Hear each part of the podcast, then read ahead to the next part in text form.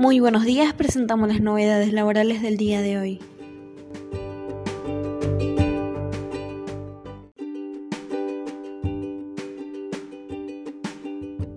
Resolución General 4925, AFIP, Portal IVA, Libro de IVA Digital, Determinación del Impuesto al Valor Agregado.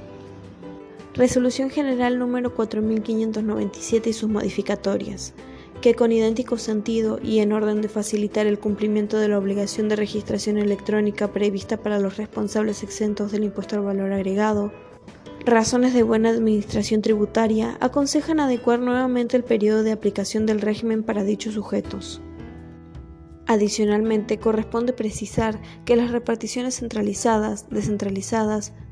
autárticas del Estado Nacional, provincial, municipal o del Gobierno de la Ciudad Autónoma de Buenos Aires, que no fueren empresas y o entidades pertenecientes total o parcialmente a dichos estados, correspondidas en el artículo 1 de la Ley 22.016, no deben registrar sus operaciones mediante libro de IVA digital, excepto que revisen la condición de responsables inscriptos frente al impuesto del valor agregado.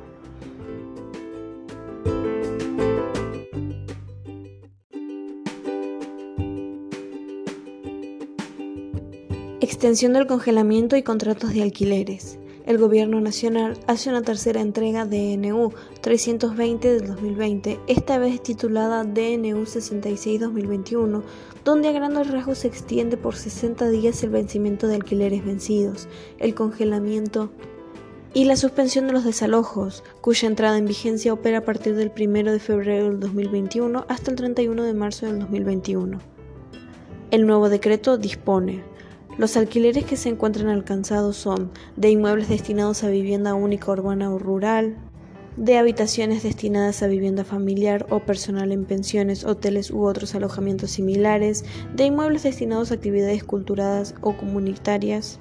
de inmuebles rurales destinados a pequeñas producciones familiares y pequeñas producciones agropecuarias, de muebles alquilados por personas adheridas al régimen de monotributo destinados a la prestación de servicios y al comercio o la industria, de muebles alquilados por personas autónomas para ejercicio de su profesión,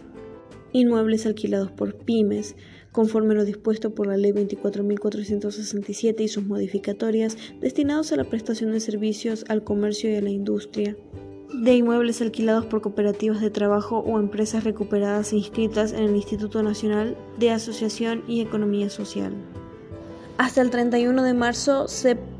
extiende la suspensión de la ejecución de las sentencias judiciales de desalojo por causal de falta de pago de aquellos inmuebles, el plazo de vigencia de los contratos, el congelamiento de los precios de los alquileres y se extienden las fianzas.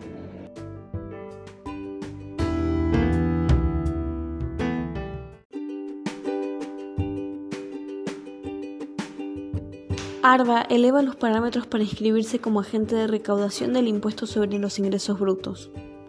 En tal sentido, se establece que deberán actuar como agentes de retención y o percepción del gravamen los contribuyentes que hayan obtenido en el año calendario inmediato anterior una cifra superior a 150 millones. El citado límite se eleva a 225 millones para los expendedores al público de combustibles líquidos derivados del petróleo. Asimismo, se dispone que deberán actuar como agentes de percepción del impuesto en las operaciones de venta de cosas muebles, locaciones de obra, cosas o servicios y prestaciones de servicios. Los contribuyentes que hayan obtenido en el año calendario inmediato anterior ingresos operativos por un importe superior a 75 millones.